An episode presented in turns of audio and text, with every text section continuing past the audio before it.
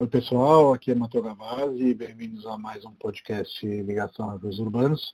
Hoje a gente vai conversar com a Aziz. E... Olá Aziz! E aí Matheus, tudo bem? Bom, e você? Tudo jóia também. Eu sempre começo com o convidado se, se, se apresentando brevemente, aí eu vou puxando o assunto e a gente vai conversando bem de boa. Muito bom. Então vamos lá, vou me apresentar então. Meu nome é Aziz, é, sou empreendedor desde sempre, moro e trabalho uh, na mesma casa, não é por causa do corona, mas optei isso há quatro anos e fez uma diferença grande na minha vida. Sou pai do Bernardo, três anos em dezembro ele fez, mas estou curtindo muito e curto muito por essa opção de escolha de espaço físico, né? É poder curtir a paternidade dele. Sou casado e sou sócio da Andréa, enfim, minha mulher, minha vida, minha metade, em duas empresas. Uma empresa que olha para a educação, uh, são duas empresas com cultura muito de alfaiate, que tem a ver com uma característica que me define muito, né? É uma Sim. que ajuda a personalizar o processo de aprendizado uh, para pessoas que estão em transição de vida e de carreira. Hoje a gente está muito focado em alta gestão. E a outra empresa a gente ajuda a reposicionar, oxigenar empresas. É, Hoje a gente está se tornando uma venture builder, né? Porque o modelo deixou de ser um modelo de prestação de serviço para ser um modelo de participação no resultado de startups e principalmente empresas familiares também, uhum. onde a gente gosta e deita e rola. Ou seja, sou um cara que gosta de tocar várias coisas paralelas, mas uhum. coisas que nutram umas outras, na verdade. É por isso que a coisa funciona muito bem, né? Existe um fluxo que, que as coisas Unifica as coisas, né? É, exatamente. Uma coisa, todo mundo fala isso é meio desfocado, talvez mas é que eu vejo que as coisas como elas se complementam e são áreas diferentes, é, eu posso talvez ser desfocado, mas desmotivado jamais, pelo contrário, né? é, né? Então, curioso que, assim, eu não vejo um desfoque, eu vejo mais uma englobação de interesses dentro de negócios que são muito complementares, como você falou. Mas antes da gente ir para os seus negócios, queria falar um pouco do, do seu lado pessoal, e aí você já comentou um pouco por cima nessa questão de ter unido casa e trabalho para curtir o Bernardo e tudo mais. E você trabalha com educação, então você deve ter vários questionamentos aí sobre como criar seu, seu primeiro filho, né? E uma das coisas que eu estava pensando aí nesses dias de quarentena é como as relações pais e filhos é, acabaram sendo norteadas, especialmente nesse nosso momento atual, nessa geração, por coisas para fazer, né? Eu e você temos mais ou menos a mesma idade e imagino que nossa infância foi um pouco parecida no sentido de se vira moleque, imagina aí suas brincadeiras, não tem coisas para fazer. É, e, e, e, essa geração de hoje, ela é sempre muito pautada em atividades, né, o tempo inteiro. É, como você vê essa relação com o Bernardo, enfim, essa relação pai-filho, e, e, essa geração que, se não tem alguma coisa para fazer, pira, né? Sim. Eu tenho, na verdade, uma, acho que uma característica desde que eu me conheço por gente, é essa vontade, eu, eu lembro disso desde criança, na verdade, a vontade de ser pai, né?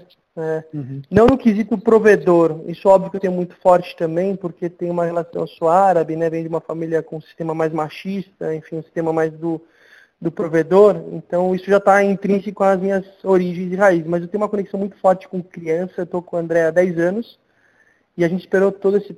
Agora vamos fazer mais, 12, 13 anos, mas há 10 anos que a gente, quando o Bernardo nasceu, eu esperei 10 anos ser pai. Então foi, foi uma ansiedade para ele chegar. Né? Mas uhum. eu já. É, as pessoas me olham e falam, ah, você é muito mais mãe do que pai. Mas isso é a visão distorcida da nossa sociedade, né?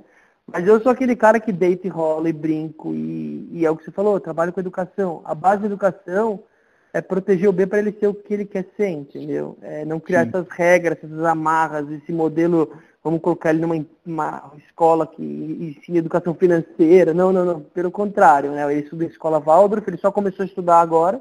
Ele ficou três anos morando e convivendo é, com as praças, com as pessoas da família, mas longe da escola. A escola foi, foi a, nossa, a nossa relação, o nosso dia a dia com ele. É, então eu tenho uma conexão muito forte do livre brincar, né? Do brincar uhum. sem regra. Ele é um cara que já não separa o profissional do pessoal. Imagina, uma criança que nasce onde tem uma sala de reunião do lado. onde o pai está trabalhando, mas o pai também sai no meio, onde ele serve o café na reunião. Sim. Então ele, ele, ele não tem mais essa separação. Então ele já nasceu com um, um código de ah, o papai está indo embora, o trabalho, ele óbvio que ele fica puto com o trabalho, às vezes ele tem vontade de mandar o cliente, desculpa o termo, e passear, entendeu? Mas sim, ele já entendeu que as coisas são, uma coisa nutre a outra. Então com o B agora na quarentena, bicho, eu tô com o período da tarde com ele, né? A gente achou que a gente uhum. ia ser mais, mais racional, meio não, vamos fazer o seguinte, a gente vai levando meio assim os dois juntos, né? E aí a gente vai colocando ele ali para brincar com a gente, não dá. Então a gente organizou uhum. que o período da manhã eu trabalho, o período da, André, da tarde André trabalha, ou seja, a tarde eu tenho a tarde inteira para ficar eu e ele. Cara, no começo você fica, meu Deus, óbvio que eu estou dividindo isso com todas as funções da casa que você tem que ir tocando em paralelo, né? Mas uhum. É uma delícia, é uma delícia eu não ter regra, não ter a rotina, é, é criar e perguntar para ele o que ele quer fazer. Seja subir em árvore, ou fazer manutenção em alguma coisa, ou brincar de água, ou costurar alguma coisa, ou, sei lá, assistir um filminho no sofá, ou fazer um. Cara, tá tão gostoso esse lugar. Porque uhum. eu tô me uhum. descobrindo, né? É, é, é olhar pro ócio, não só o ócio criativo, porque como é o que você falou, as pessoas elas focam muito no discurso, no primeiro papo, no campo comercial, né? no campo profissional. Mas o ócio do brincar, o ócio do, do se divertir, de se permitir, o ócio do, do tédio, que tédio, nossa senhora, como tá bom esse negócio, sabe? Uhum. Como ele é fundamental para uma relação de pai e filho, de conexão. Também não posso ficar o tempo inteiro com ele, eu preciso dar o limite. Isso para mim é o maior desafio, tá? Na, na minha paternidade, é o Sim. limite, cara. Como Sim. que eu falo, B, agora não, eu preciso focar nisso. Sim, que também tá se vira, né? Todo. Por mais que ele tenha três anos e tudo mais. Tipo, é, e para ele é difícil, né? E, por exemplo, eu ia falar com você, por que, que eu demorei um pouco para a gente começar? Porque ele queria estar comigo, ele me viu fora da sala de reunião e falou, opa, liberou, né? falei, não, vou falar no telefone. Mas eu falo com você, não tem problema, papai, me dá o fone. Então, é, aí eu, e outra, como eles têm essa argumentação, ele tem um, a capacidade de, o B tem um cognitivo muito forte. Uhum. Ele vai construindo um raciocínio que é, é mais fácil você falar, não, você não pode, acabou. Aí você fala, calma, mas assim o que eu estou criando, né? Esse bando de. Né, do, do, o que eu vou criar no futuro dele? Então você precisa explicar que é com o Mateus, que tem que ser com ele, que depois eu falo com o Bernardo, depois a gente faz a comida, aí ele entende. Isso exige, né? Isso demora 15 minutos a mais do que um chega, estou indo embora. Então eu estou aprendendo a lidar com isso como algo algo fundamental. Tá? Então, de novo, é muito cedo, ainda foram, eu estou falando de duas semanas, né? uma semana sim, e meia sim. com essa rotina nova, sim. mas, cara, que aprendizado está sendo, cara, tá uma delícia nesse ponto.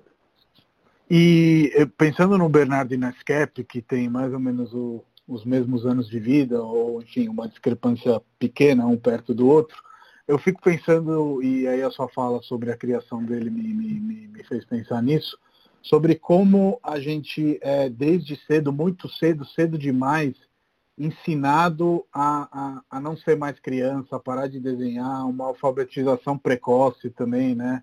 Então essa questão de já chegar na escolinha, já conhecendo as letras, já escrevendo o próprio nome, não sei o que, não sei o que. E como o trabalho da SCAP, de alguma forma, aí você me confirma ou me desminta, tem um pouco dessa recuperação de quem éramos, né? E, Legal. E, e, e, quem fomos cortados a ser por entrar nesse regime nocionístico e, e pautado já no, no trabalho muito cedo. Então, aprende, aprende, aprende, depois faz uma faculdade para ganhar dinheiro, depois ganha dinheiro, depois certo ponto certo, acorda e está triste. E tem que buscar lá atrás a, a, a, alguma razão e algum drive e alguma paixão para ser reinstaurada para poder tornar o trabalho, que é grande parte da nossa vida, algo prazeroso também, né? Total, Matheus. É, é assim, tem um inconsciente nosso muito forte relacionado a, a olhar para a escassez para o que falta, né? não para o que a gente tem. E, a, e olhar para a escassez, ela estimula um senso de competitividade muito forte.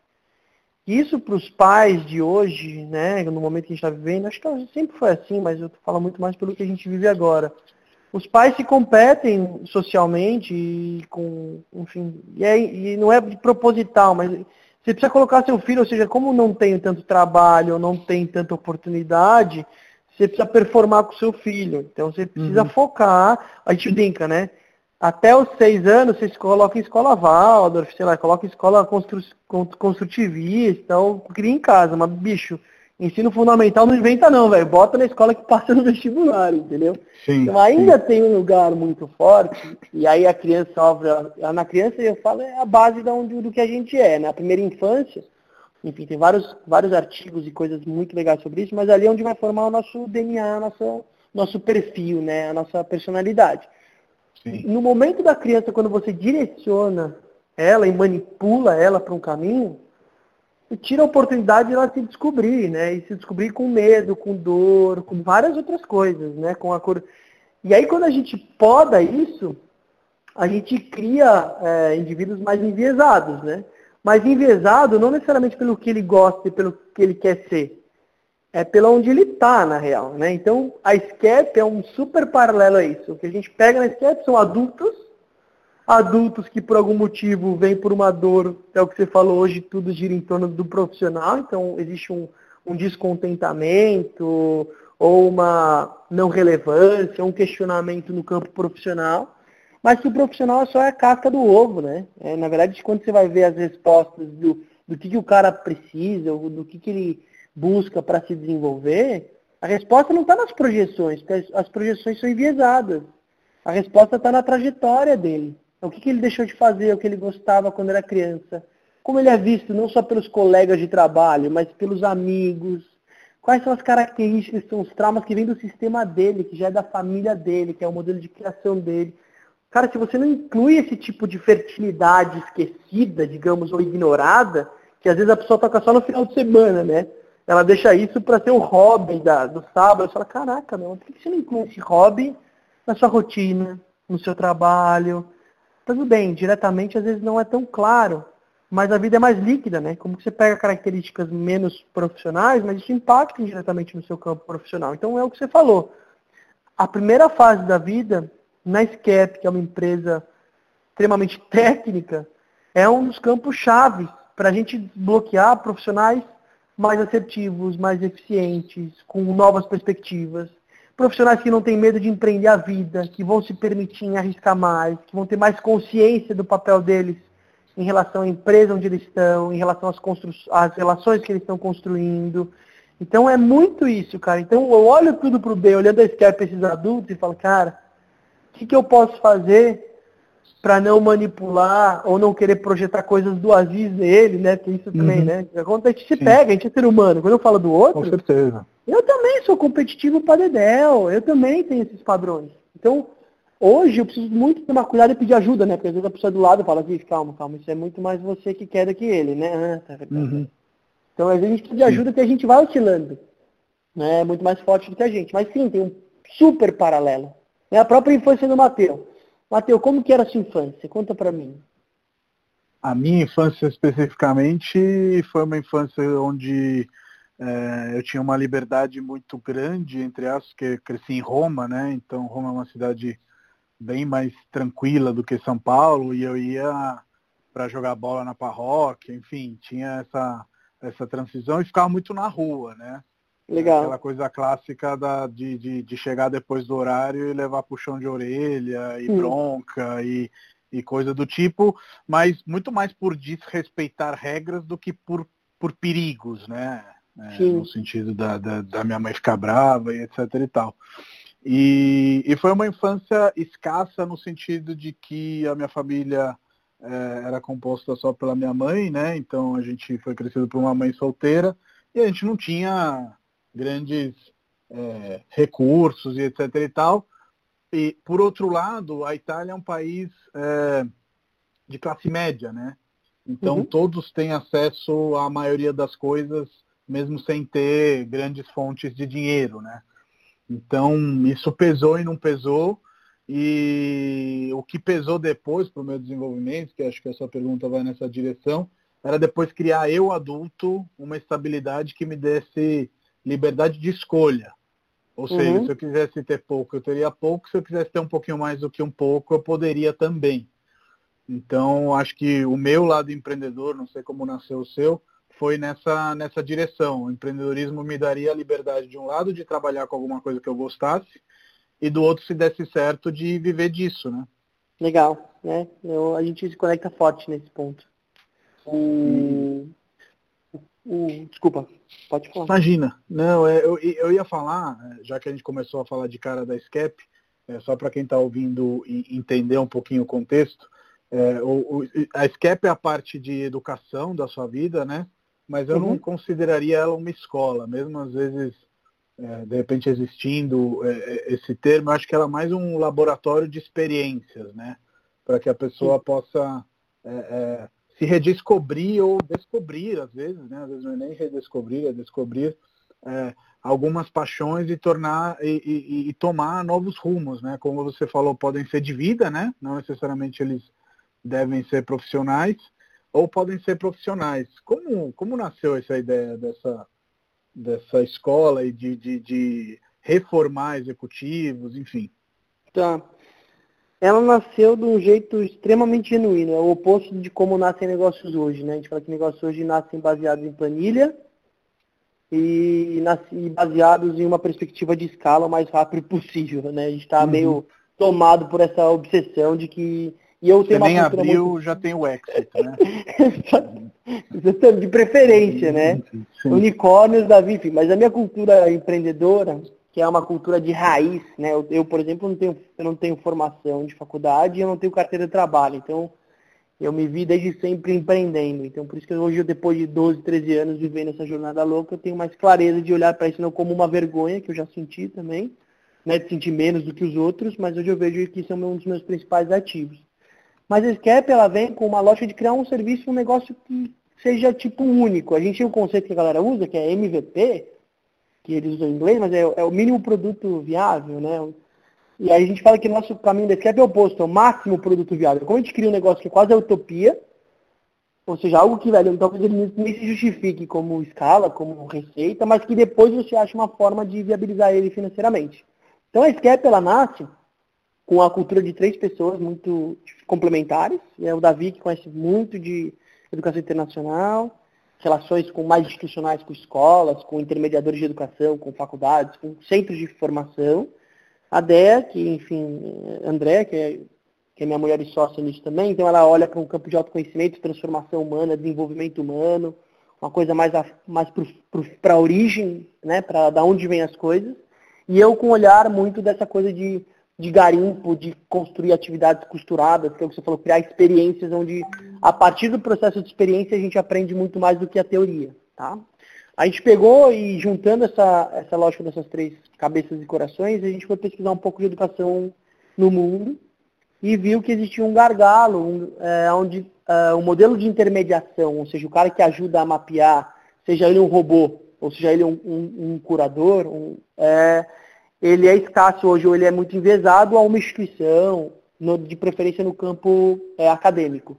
E o que a gente percebeu é que, assim, em vez de olhar o indivíduo como um aluno, mas olhar o indivíduo como um, uma pessoa, que tem sim necessidades técnicas para se desenvolver, mas tem medos e traumas, tem prazeres e tem várias coisas, eu posso construir uma grade de aprendizado que ela não necessariamente vai ser suprida por uma instituição só. Às vezes eu posso pegar, sei lá, o Mateu, que é um cara que conhece tudo para mim, um dos caras que eu falo top 5 em termos de conhecimento sobre é, mercado imobiliário, essa lógica do retrofit, essa loja de garimpo de coisas que faz sentido, que tem uma que estende para um campo do, do investimento nisso. Cara, às vezes três dias com você, bem direcionado, vão ser mais efetivos do que o MBA, do que uma formação de 10 matérias, onde das 10 matérias duas vão ser legais, as outras três o professor funcionou e as outras, as outras você vai só aceitar que elas têm, porque no fundo você está focado muito mais no diploma do que o próprio aprendizado, né? Então é muito mais efetivo pegar Mateus diferentes por aí e montar uma grade personalizada. Então a partir daí a gente percebeu, cara, não existe isso, né? A gente pesquisou, não achou nada similar, falou, mas vamos criar. E a gente começou com um trabalho muito experimental mesmo, com o modelo, entendendo, cara, a pessoa ela vai pagar um valor, esse valor não necessariamente vai ser para a gente, a gente vai fazer uma gestão desse recurso, a gente vai primeiro entender ela muito bem para montar essa grade, depois a gente vai garimpar literalmente instituições do Brasil ou em qualquer outro lugar que atendam às necessidades dela em relação aos aprendizados específicos, tanto no campo acadêmico como campo profissional, ou campo de autoconhecimento, enfim, profissionais diferentes ou instituições diferentes. A gente vai acompanhar essas pessoas nessas atividades, né, durante, quando, conforme ela for ativando essas experiências na agenda dela, a gente vai acompanhando porque a pessoa ela pode mudar, né? As vontades, né? Às vezes ela queria eventualmente fazer gastronomia, ela fala, não, não é gastronomia, eu quero entender mercado de orgânico, eu quero empreender, eu quero olhar para a parte de produção disso, ela pode ir evoluindo aquele campo e a gente pode ir adaptando as atividades. Ou seja, o que era para ser uma utopia começou a ficar muito real nos primeiras ativações, os primeiros clientes, os processos de transformação eram tipo meio que bizarros assim, as pessoas saíam empreendendo, saíam vivendo algo novo que ela nunca imaginou fazer. A gente começou a organizar a metodologia e processo para conseguir ganhar uma escala maior. Depois a gente começou a atender mais gente. Resumindo, o cara falou, cara, a gente tem um negócio na mão que é um ouro. É... A gente precisa escolher nosso nicho. E aí hoje, comercialmente, a gente está mais no nicho da alta gestão, tá? Não necessariamente é um produto feito para eles, mas é um, é um nicho hoje que a gente fala, isso é um outro assunto, mas, cara, galera 50 a mais, que está saindo do mercado de trabalho, que está perdendo competitividade e abriu muito mão de tudo que a gente conversou até agora, por causa do modelo de criação, enfim, por causa das escolhas profissionais. Essa galera está com um vácuo, velho, de o que eu vou fazer agora, que não tem mais mercado, eu preciso pagar minhas contas, eu não aprendi a pedir ajuda, eu não aprendi, eu aprendi que eu precisava responder tudo, o que, que eu faço agora? Desculpa, desculpa o tema, fudeu, entendeu? Então a gente tem um uhum. hiato aí muito forte, que a gente está junto com o escritório de headhunting focado nisso, para criar um produto para preparar esses novos nossos líderes que estão por aí, né? Essas pessoas estão tomando decisão, na verdade, né? Então, Sim. é muito mais nesse lugar. Mas o, hoje, depois de três anos, e aí você fez um paralelo legal, a Scap nasceu junto com o Bernardo, né? Uhum. E eu tentei usar o processo de desenvolvimento dos dois muito similar, né? Vamos começar explorando e a partir da exploração a gente vê quais são os padrões que fazem sentido.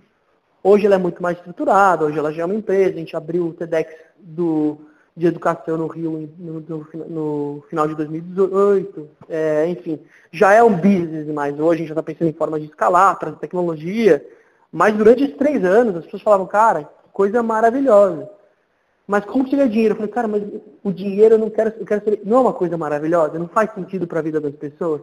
Olha as transformações delas. Depois eu penso na lógica, o dinheiro ele acaba sobrepondo tudo, né? Então, é um pouco disso que a SCAP se propõe a fazer. Então, tipo, hoje, sei lá, a gente já levou hoje, pra gente, e pra mim é uma delícia, tá? Porque pra mim, eu aprendo Padedel todo dia, né? Então eu já Sim, conheci claro. áreas de aprendizado diferentíssimas, sei lá, eutonia, é, nanotecnologia com foco em mercados específicos, até campos de autoconhecimento, técnicas de meditação, coisas maravilhosas. A gente já contratou hoje mais de 300 instituições e profissionais já levou gente para 33 cidades do mundo, já conheceu histórias maravilhosas de gente incrível, já passou vários desafios bizarros, enfim, coisas que a gente precisa aprender junto com os nossos clientes. Ou seja, eu me nutro dos meus negócios, literalmente. Né? Quando eu vivo uma jornada de um cliente, ela é de um cliente, mas é da equipe inteira que está vivendo a história junto. Né? Então é muito disso. É, o trabalho, para mim, ele tem que dar prazer para que você consiga ter perspectiva de futuro e o prazer vai te dar, se você, óbvio, tiver técnica, pessoa certa, conhecimento, vai te dar a perspectiva de receita também. Mas essa equação ela tem que estar equilibrada, entendeu? Porque senão, meu, é o que você falou, não vai, você falou um pouco da, da lógica das suas escolhas do campo empreendedor. Cara, se for para ser pequenininho, enxuto e aprender a viver com um pouco, como eu torno esse pouco um campo de prazer? Se eu for viver com muito, todo mundo acha que tem glamour, né? Eu pego às vezes clientes um super potencial de riqueza mesmo, de, de lastro financeiro, mas, cara, o cara separado, todo enroscado, sei lá, com uma puta zona na vida pessoal dele, ele, ele é frágil como uma casca de ovo, até falei.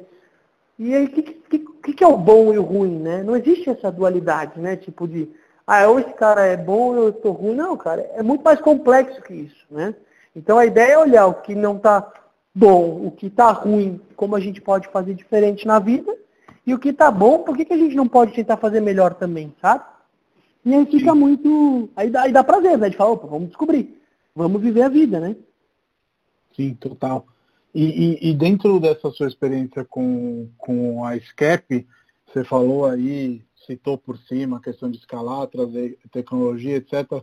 Você acha que é possível é, democratizar esse modelo ou o fato de ser um trabalho de alfaiataria sempre vai demandar é, é, um trabalho intelectual de braço mesmo que, que vai impedir uma democratização, pelo menos uma democratização da SCAP por si só. De repente, outro negócio, outra forma pode trazer essa democratização, não sei.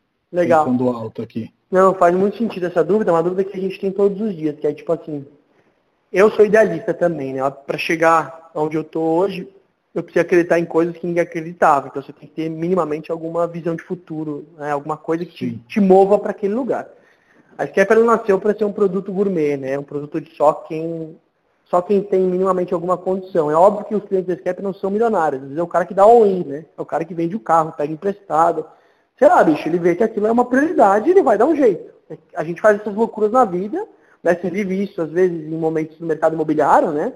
O cara que às vezes não tem, mas ele quer aquele apartamento, sei lá. As pessoas fazem isso para um campo, às vezes, mais material. Agora, quando ela percebe que ela é o centro, ela vai dar um jeito e ela vê que ela, tipo, se correr o bicho pega, se ficar o bicho come, sabe? Então não uhum. necessariamente o cliente nosso é o cara que é o mais, mais endinheirado, pelo contrário. Mas no aspecto democratização, cara, a tecnologia precisa me ajudar. Ela vai me ajudar e hoje ela já me ajuda muito na parte de automação dos meus processos. Mas eu quero criar um produto leve que eu consiga colocar isso em favela, sei lá, em, em lugares onde as pessoas têm menos, estão menos privilegiadas em relação a conhecimento, não é só em dinheiro, tá? Porque hoje você vê várias, sei lá, empregadas domésticas que juntam uma grana, projetando que essa grana vai ser para a faculdade do filho dela. Ela fala, meu Deus, ela vai colocar o filho na faculdade Unitibiriçá, que não vai trazer nada para ele, que ela podia ter usado esse recurso para milhões de outras coisas que iam ser muito mais relevantes para a vida do moleque. Entendeu? Então, falta um lugar desse de dar uma alternativa é que eu consiga acessar esse tipo de para todo mundo, na real. Né? Então, assim, existe uma linha tênue entre sou um alfaiate. Ok, eu sou alfaiate. Eu entrei num lugar ano passado, todo mundo querendo olhar para o meu negócio, falando assim, eu quero investir, quero aportar para escalar. Eu falei, calma, eu não estou pronto para isso e outra. Eu nasci na minha vida para ser alfaiate. Eu nasci. Eu preciso nascer de novo, ou viver uma outra trajetória, para ter uma cabeça de escala. Então o que, que eu preciso é ter pessoas junto comigo que acreditam no meu propósito e que tenham uma cabeça complementar à minha. Então hoje, Matheus, o momento que a gente está passando é buscando um CTO, um cara de tecnologia mais conectado com a educação, que saiba como olhar para uma perspectiva mais democrática, ou seja, que consiga baratear a operação, deixar um produto mais simples, talvez, um PMG, sabe? Que você uhum. consiga minimamente ajudar um pouco mais as pessoas, mas que eu preciso de uma pessoa com essa visão, porque eu sozinho não vou conseguir, porque o meu modelo, é, e isso é uma característica muito forte dos meus sócios hoje, né? A gente vai olhar para isso e não, mas eu não quero atrapalhar a vida do cara, eu preciso priorizar isso. Isso aqui é importante. Então eu preciso ter alguém que ajude a desconstruir. Então o movimento da SCAP hoje são dois. O primeiro é, mesmo sendo alfaiate, eu consigo agora atender, em vez de ser 10 pessoas por ano, eu estou pronto como operação estruturado, metodologia, ferramenta, tecnologia, para atender 60, 120 pessoas. É por isso que a gente focou no nicho atual.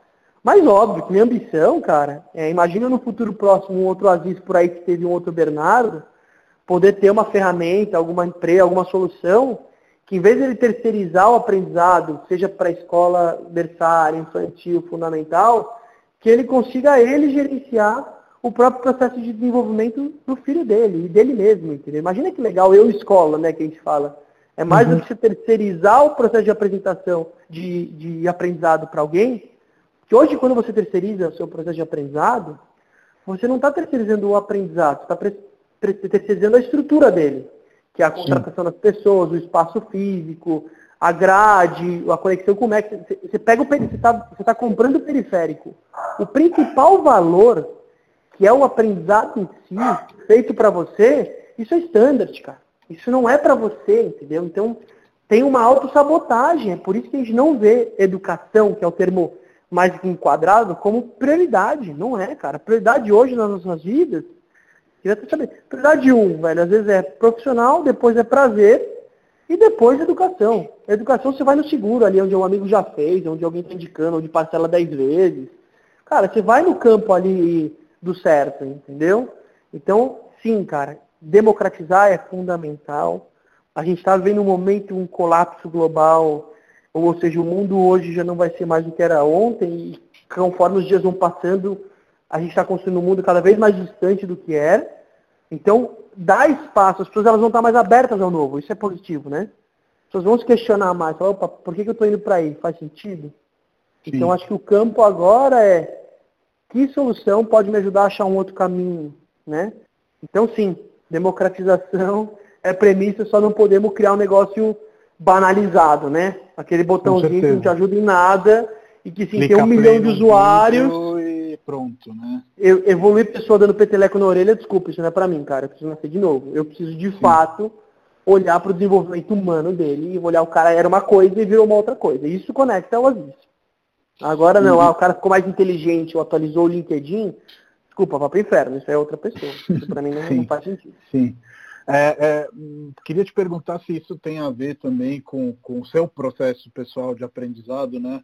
Vou trazer aqui algumas coisas, então tenho na cabeça e sorrio pensando nisso, daquele seu TED com a sua avó falando, não, se forma, porque vai que você vai preso, não sei o que, não sei o que, uhum. que é claramente uma brincadeira.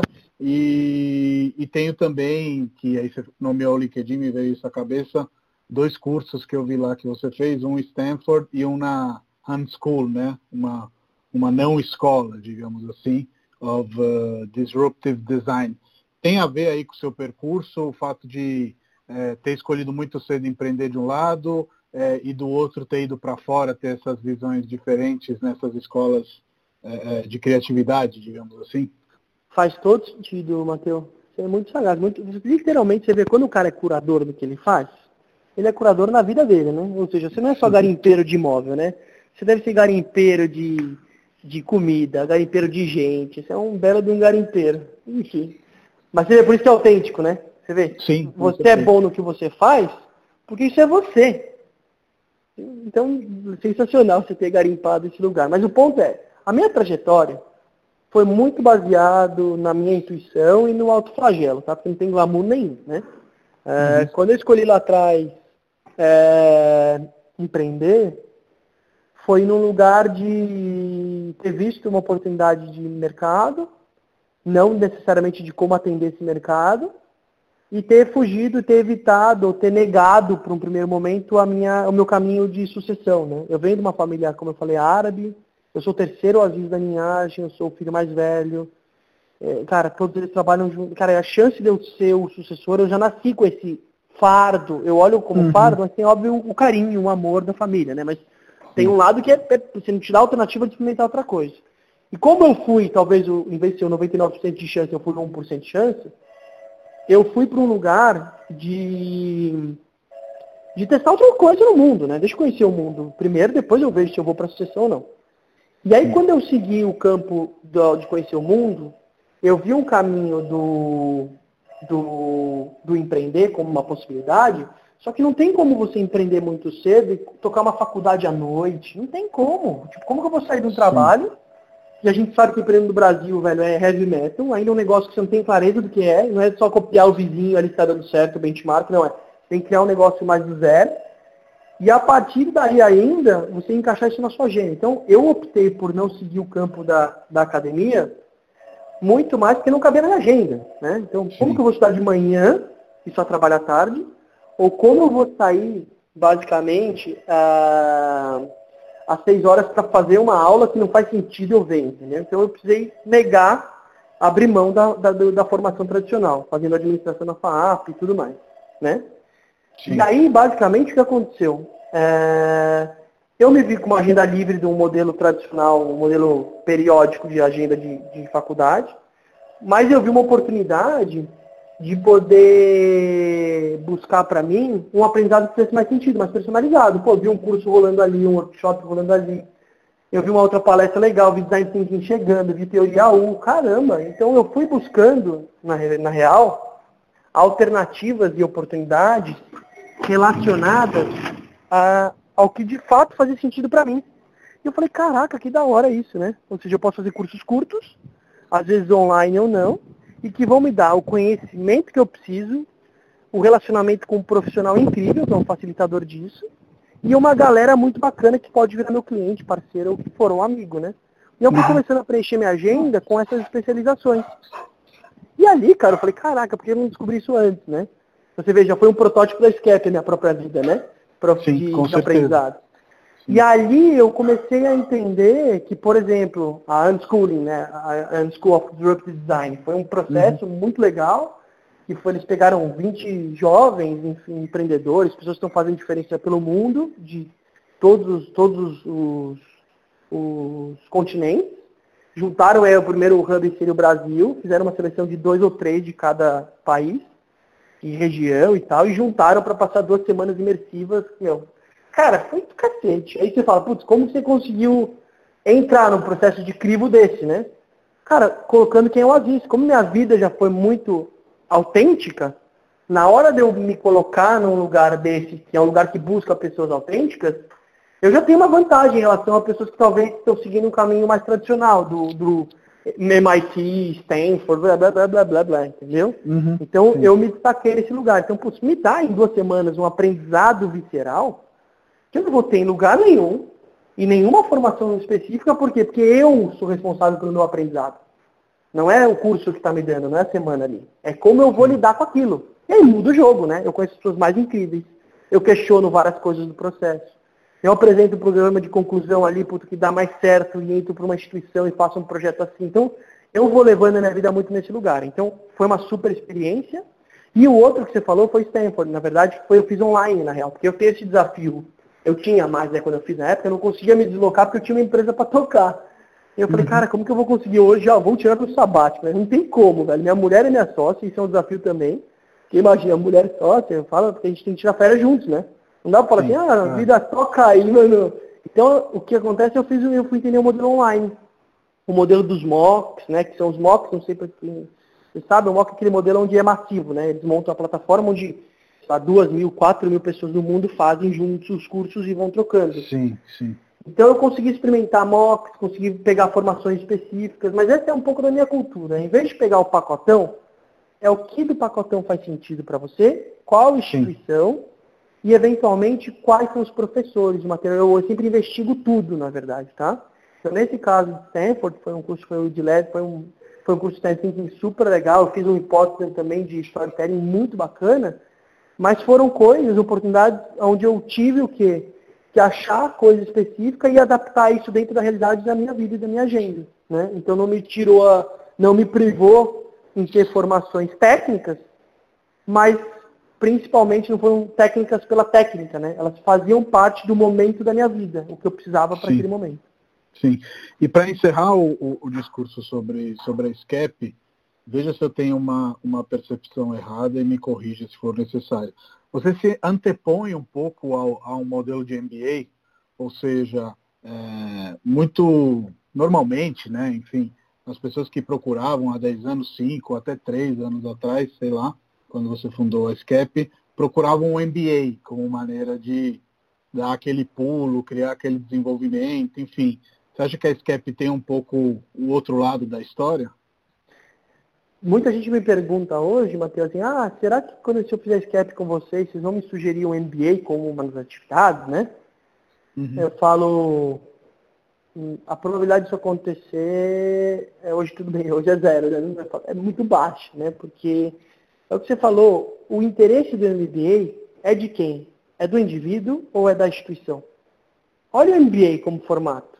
Ele uhum. te dá uma recorrência de receita, você combina um período específico e você recebe todo mês ou durante um período. Então você garante uma receita para a instituição. Você padroniza os cursos, você consegue escalar, crescer. Você consegue aplicar dentro de uma sala de aula. Olha que beleza, ou, ou na internet. Cara, o MBA é uma maravilha para instituições. Agora, ou para gestores, né? Para criar padrões de pessoas. Sei lá, você hum. vai padronizar o conteúdo e aplica lá, né? A gente brinca, o MBA legal é logo assim, né? Você vai ter uma simulação de uma empresa de verdade. Caraca, você não pega e abre uma empresa de verdade e vem simular, sabe? Sim, então, sim. a lógica do MBA, ela está muito mais centrada na instituição no centro do que a pessoa no centro a pessoa se convence ainda a audiência alta, porque como seres humanos de baixa estima brasileiros, né, o Brasil tem muito forte isso que vem intrínseco à nossa cultura de, de submissão, tudo que a gente viveu, para mim eu acredito muito em lei sistêmica, né? Então forma parte do que a gente é hoje. Então a gente tem um lugar de submissão que a gente precisa provar para o outro que a gente é bom. Então as pessoas fazem esse MBA chato, à noite, cansativo, mas ela se justifica o que vale a pena porque ela vai atualizar o label dela no LinkedIn, ela ainda vai ser valorizada por um RH, um RH mais conservador. Eu é, falar isso, ela... o MBA ele, ele entra muito mais para compor carreira do que para criar empresas. É... Exato, mas, e, mas o ponto aí, a carreira é líquida agora. E agora, o que a gente faz se a carreira não é mais linear? O que, que eu faço uhum. agora? Sim, então, a, a tendência para mim é que esse modelo ele vai dissolver Literalmente uhum. já está acontecendo isso, tá? Por exemplo, eu tenho instituições parceiras nossas, eu não posso abrir, mas que elas hoje são parceiras da SCAP de que jeito? Ah, você tem MBA? Tudo bem, mas eu não quero colocar o meu cliente no MBA. Você pode me colocar na aula de gamification e de é, engenharia das coisas, sei lá, X. Sim, ah, não sim. posso, mas deixa eu entender, mas você vai perder o cliente? Ah, então vamos fazer uma. Para SCAP eu faço uma exceção. Então, o código já está abrindo, entendeu? Sim, sim, é inevitável. Total. Então tem um lugar de ser. É, o que acontece? Ou eu, como empresa, antecipo as tendências que eu acredito, ou eu sou levado para as tendências que alguém colocou no papel e está todo mundo seguindo, entendeu? Eu sim, acredito sim. que o nosso papel como empreendedor, e eu sei que você tem esse lugar, né? Você abriu o seu mercado, você mudou o mercado onde você atua completamente, pelo menos da minha perspectiva, porque você foi teimoso. Você foi teimoso de construir o caminho que você acreditava, e na contramão do, do oceanão ali, né? Eu acho que esse lugar, ele é necessário a gente criar esses pequenos córregos, entendeu? São caminhos de nicho? São. O mundo, ele é de nicho. Mas a gente precisa criar esses caminhos, porque são coisas onde a pessoa olha e fala, caraca, ainda bem que eu te achei. Que legal, você vai me ajudar a ser muito mais efetivo na minha vida. Consequentemente, essa pessoa vai te indicar mais, vai ter mais gratidão, vai investir mais, vai criar uma relação verdadeira que vai ser uma delícia. Um Sim. cliente, ele não é um cliente, é uma pessoa que você vai ter uma relação de meses junto. Uhum. Cara, você pegar um cara mala que está desalinhado um cifrão, com você. Né, um número. Isso é muito caro. Você sabe, Sim. todos os projetos aí conta para mim que que você fechou pela grana, o projeto dá certo? Não dá, cara. Dá pau no meio, dá estresse, dá litígio, você perde Sim. energia, te drena, mexe no seu pessoal, você não se alimenta bem. Cara, isso impacta. Então, Sim. a coisa é muito mais líquida. Mas é o que você falou. O modelo carreira virou pó. O modelo carreira hoje tem um modelo de trajetória de vida, né? de campo de desenvolvimento. Não é treinamento. Que treinamento? Você vai treinar o quê, meu? Você tem que dar espaço para o cara se desenvolver. Então eu Sim. vejo que a gente está numa quebra e de fato, aí, de novo, se alguém, se alguém por ouvir esse nosso papo aí tiver boi na linha aí é, e estiver fazendo MBA, ok, tem que tirar o máximo. Quem estiver tomando uma decisão para isso, cara, questiona, veja se tem outras formas, outras alternativas, né? Sim. Enfim. Até mais breves, né? Os métodos da SCAP Exato. não são tão longos também e mesmo assim são disruptivos, né? Então, acho que isso também faz a diferença na vida da pessoa, porque acho que o grande lance da gente estar no momento de, de, de, crise, etc., é que a gente tem uma, uma teórica, né? Facilidade de movimento, né? Não é uma isso. corporação se movendo, é uma pessoa. Então, isso deve ser uma vantagem, não pode ser Exato. que não Exato. seja. A corporação é pesada, é um elefantão, né? Quantas uhum. empresas vão morrer aqui agora, nesse período, que já estão morrendo, na verdade, porque ela tem dificuldade de movimentar, que é o que você falou, ela, tem, ela não tem flexibilidade. E ela é muito grande, né? Agora Sim. o ser humano, cara, ele dá o bordo, né? O bordo é uma, é uma característica da vela, né? Quando você muda o lado do vento. Uhum. A gente consegue pivotar, mudar, adaptar, a gente é flexível, a gente pode, é que dá medo tomar essas decisões, né? Não, com certeza. Mas você pode chegar e falar, não quero mais trabalhar aqui, desculpa pessoa X, eu não quero mais me relacionar com você ou, cara, eu quero me permitir esse negócio novo. A gente pode, a gente tem essa, essa tomada de decisão. O problema é que tomar decisão requer abrir mão de outras coisas. Né? E como a gente com é certeza. muito mental, não, mas se eu fizer isso, isso vai me dar melhor eu não fazer. Aí você fica com aquela coisa, não, daqui dois anos eu faço isso. Eu estou me organizando uhum. para daqui um ano eu falo, bicho, quer nem ter filho. Qual que é o momento certo de ter filho? Bicho, não tem momento certo. Você nunca vai estar curtindo a vida Pronto. inteira doidado como você queria, com a grana que você precisa. Não vai, não existe. Então se joga. E Sim. começa, entendeu? Sim, com certeza. A gente começou pelo final da sua história empreendedora, que é a SCAP, mas dando 12 passos atrás, né, que são os anos da fundação, como que nasceu, o que, que significa DZN? É uma, uma coisa com design, aí com o Z no meio, é outra coisa? E o que, que você se propunha a fazer lá atrás e se isso se manteve ou evoluiu?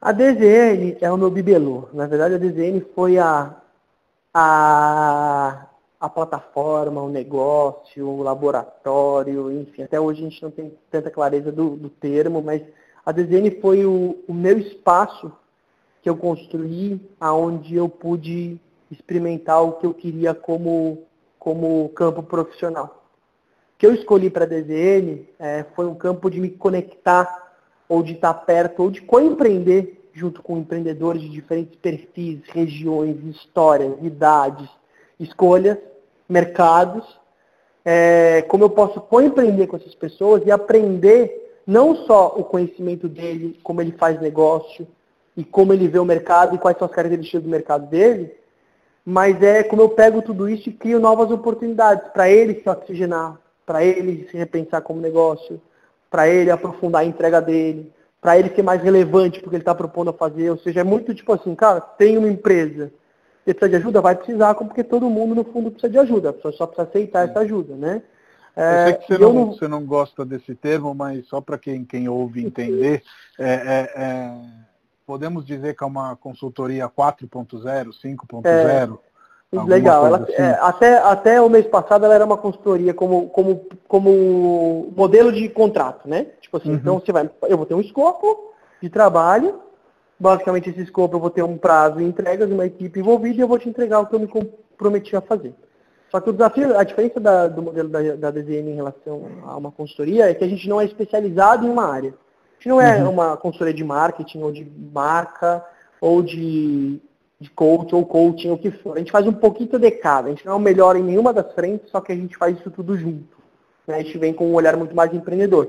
E o que a gente focou em trabalhar não são nas corps, né? como todo mundo hoje no Brasil quer trabalhar para as grandes empresas. A gente focou em trabalhar para empreendedores, gente que tem um negócio que é a vida dele, ou por oportunidade ou por necessidade. Tá? E aí, o, o diferencial da DZN é que em vez de a gente procurar a solução no vizinho, a gente procura a solução baseada na história dessa pessoa, né? baseada no que ela faz, na origem da empresa, como ela estruturou os produtos e serviços, a cultura, a estratégia comercial. A gente investiga muito bem dentro para poder, a partir daí, criar o posicionamento. A gente fala que a inovação da DZN ela vem de dentro. Eu olho para o mercado só para potencializar o que já é. Entendeu? E aí, hoje, como campo, eu falo que vem o lado mais poético eu comecei falando do DZN, é porque, é eu estou muito forte a história do aprendizado, né? O DZN deu para mim a oportunidade de eu me tornar um especialista no campo empreendedor, olhando diferentes frentes. Então, hoje o que a gente faz é ajudar empresas, a gente focou, o nosso nicho está muito focado em é, empresas familiares. Por que familiares? Porque, cara, o negócio é da família, o negócio tem história, o negócio está no sangue deles a proatividade, o tesão, a vontade de fazer deles é muito maior. Quem? Através do fundador? Não, do sucessor. Olha quantos sucessores a gente tem por aí, com negócios uhum. incríveis, que um monte de empresa de M&A, ou sei lá, o cara vai cansar e vai vender tudo e vai colocar num banco. Cara, não. A gente não pode banalizar esse tipo de, de empresa que, para mim, tem um valor inestimável de mercado, Sim. né? Então o nosso e que coincidência é você ajudar sucessores, sendo que você não quis se tornar um sucessor, né? Exatamente, Matheus. Né? Exatamente. Inclusive eu atendi a empresa da minha família durante muito tempo de fora. Olha que legal, né? Quando eu olhei pro meu pai, eu falei, pá, eu sei que para você sempre foi um lugar assim de questionar se queria estar. Mas olha que legal, eu pude de, de, durante um tempo, a empresa foi vendida no passado, uma parte dela, mas eu pude, de certa forma, estar junto com você, mas de uma outra cadeira, né? E eu poder Sim. fazer isso junto com outros, outros sucessores por aí, cria um papel de de identificação, né? Porque no fundo, Matheus, vamos ser realistas. Todos nós somos herdeiros e sucessores, né?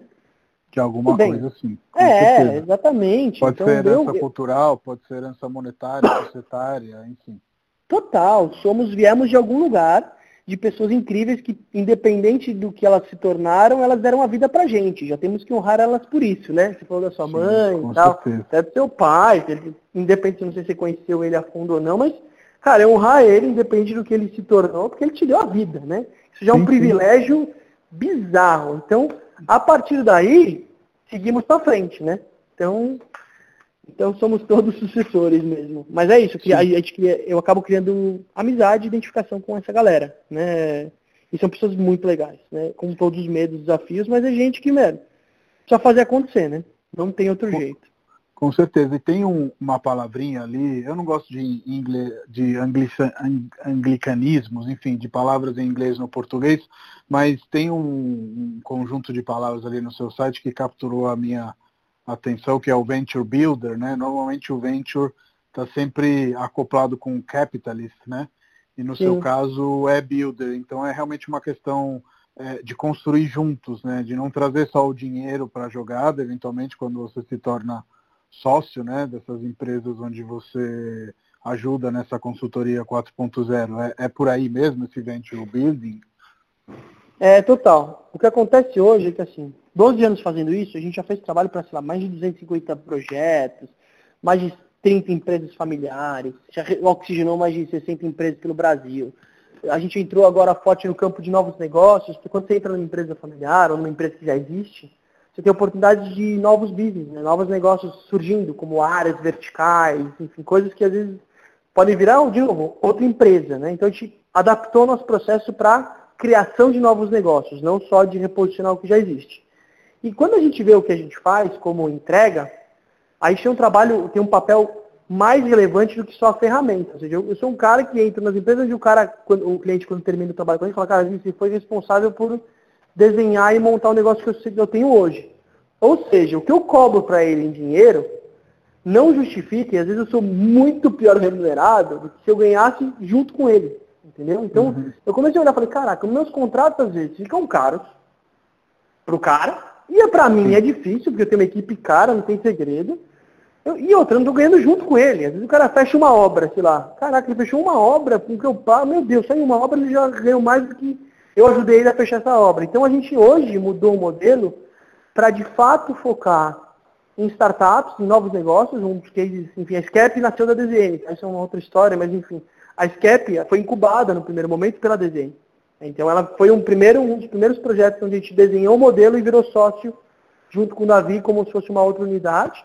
Mas a Zissu, que é uma empresa de colchão também, começou o processo do zero com a gente. Então a gente aprendeu a como fazer o que a gente se propõe a fazer, mas com um modelo de contrato diferente, onde a gente participa e, e, e no outro lugar, a gente assume uma responsabilidade junto com o cliente. Tá? Uhum, então, hoje, sim. de fato, esse é o termo frufruzinho, também não gosto tanto, mas acho que a origem dele é o mais legal, né? A gente se propõe a desenvolver iniciativas em empresas, não só o venture ele é muito adotado para startups, tá? E a gente viu que não é necessariamente para startups que ele se enquadra apenas. Ele pode, às vezes eu posso entrar na, numa refúgios urbanos, que talvez tenha uma necessidade específica, por exemplo, de trazer um, um olhar de como expandir para outros lugares do país, a como eventualmente pensar numa plataforma tecnologia que eu consiga organizar um CRM legal. E a gente pensa que, sei lá, parte desse processo ou esse processo, a gente trabalha uma forma de remuneração onde os dois ganham. Caraca, Sim. será que não dá para criar um modelo assim? Pô, a gente viabiliza mais rápido, acontece mais rápido e, cara, a gente tem uma possibilidade da gente ser sócio nisso. Olha que delícia, né? Sim. Então a gente hoje mudou bem, a crise a crise está gerando uma super oportunidade para a gente acelerar isso, né? E não fica só a entrega de, de um panfleto, de um e-mail, de um PDF, to, toma aqui, vai, realiza e tchau, né? Eu acho que é, fica uma exatamente. coisa mais comprometida também, né? E, mas o desafio, Matheus, é que a gente sempre foi comprometido pela nossa essência. Eu e o André, a gente é uhum. assim, a gente entrega, mas a gente não era remunerar, a gente não valorizava isso no modelo técnico de negócio. Então, a gente, puta, foi responsável sim. por pessoas se resolverem nos relacionamentos, pessoas terem filho, sucessores, pais e filhos se reconectarem drasticamente. Que ressignifica relações assim bizarras, reposiciona a empresa, organiza equipe, abre áreas novas, vende projeto por eles. A gente já tinha um papel, porque isso tem a ver com a nossa fome de vida, entendeu? Uhum, Quando eu vou entrar no negócio, ok, Matheus, esse escopo é isso, mas calma, por que a gente não resolve ali? Isso já, já é inerente a gente. O que a gente não fazia, que a gente era conservador, porque não é o nosso forte, é o lado administrativo, né? o, lado, o lado executivo, era como a gente organiza essa parte é, em relação aos contratos de trabalho, aos modelos de remuneração. E aí quando a gente fez essa chavinha, e de novo pedindo ajuda, porque a gente vai ser sempre incompleto, né? sempre vai precisar de ajuda de fora, quando a gente mudou esse modelo, começou a fazer muito mais sentido. Né? A olhar para relações mais de médio e longo prazo, né? onde a gente ganha junto. Então, Sim. esse é muito o movimento que a gente tem feito, e mas com a mesma cultura, né? Poucos projetos, são 10 projetos por ano, de mercados totalmente diferentes. A gente está falando agora com uma família, uma família chinesa que tem um negócio de alimentação incrível, que precisa de ajuda para estruturar, até uma startup, um outro business na área de saúde, ou seja, são, são mercados, são empresas diferentes, mas a nossa conexão não está nas empresas, está nos empreendedores, tá? Então, quando eu olho para uma empresa, eu não vou olhar para o business, eu olho para quem é o cara que toca aquilo, quem é o protagonista ali. Hum, esse cara eu queria estar do meu lado. Legal, então vamos pensar em alguma coisa junto, tá? Então a gente tem muito essa, esse olhar para o indivíduo, para as pessoas também, e as empresas, no fundo, são as plataformas que eles têm para poder é, se expressarem, né? se expressarem vendendo coisas, apresentando coisas, criando equipes e tal. Mas é onde a Sim. gente atua hoje, tá? Sim. E às vezes eu sempre termino os podcasts, que normalmente tem uma duração de uma hora, a gente está chegando lá, é, com um, um, pedido do convidado deixar um conselho. Esse conselho pode ser para um jovem Aziz ou para um jovem empreendedor que queira é, é, fazer a diferença aí, seja com experiências educacionais, que é o caso da SCAP, ou seja também com essa consultoria 4.0, vou de novo chamar dessa maneira para simplificar para quem está ouvindo, porque acho que o seu negócio ele é intuitivo depois que você conhece ele, mas antes disso ele não é tão intuitivo assim. É, e aí, o que, que, que você deixaria aí para um jovem Aziz de 15 anos atrás? Uhum. Acho que o que eu deixaria, e tem muito a ver, né? Não tem como a gente não falar o que deixaria olhando para fora da minha do, do 118, que é o número da minha casa, né? Olhando para uhum. o que a gente está vivendo agora, em momento de, de humanidade como uma dor, uma crise, um colapso, mas um privilégio também. Tem esse, a gente está vivendo exatamente, eu sinto assim, essa dualidade de, de oscilações, né? O que eu trago agora é para como, uma, como de novo mais do que um certo e errado, né? Um, um questionamento é o que, que eu estou fazendo da minha vida, o que, que eu estou fazendo das minhas escolhas que atrapalham uh, o meu original, o meu original que respeita a minha origem, sabe?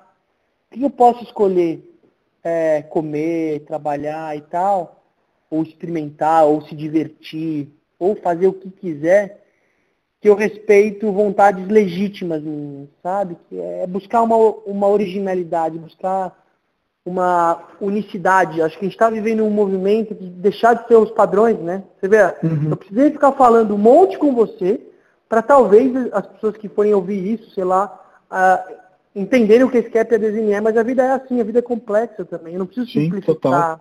Eu não preciso deixar fácil, gente. Eu não preciso dizer, ah, já entendi, Matheus. Você é o cara italiano, né? O cara que cara, o Matheus é complexo para dedéus. As pessoas são complexas, o mundo é complexo. Então é se permitir abraçar a complexidade, a sua própria complexidade, sabe? Então Uhum, escolha o caminho que faz mais sentido. Sentido é vem do seu sentir. Eu sinto que o meu caminho é esse. Experimenta. Se permite. Sim. Acho que o movimento de se permitir agora é, é a riqueza do que a gente vai viver nos próximos dias, meses, anos e, e para a vida. Então acho que é isso. Se permita. Se permita Com arriscar certeza. muito mais. Com certeza, até porque acho que essa crise nos deixou aí sem função, entre aspas, ou seja, quando a gente vê a descrição de quais são os trabalhos essenciais, a maioria de nós não está dentro deles, e aí eu acho que essa, essa reflexão é ainda mais, mais forte. Aziz, muito obrigado pelo seu tempo, é, e vamos nos falando, tem mais 20 segundos, e é isso, brigadão.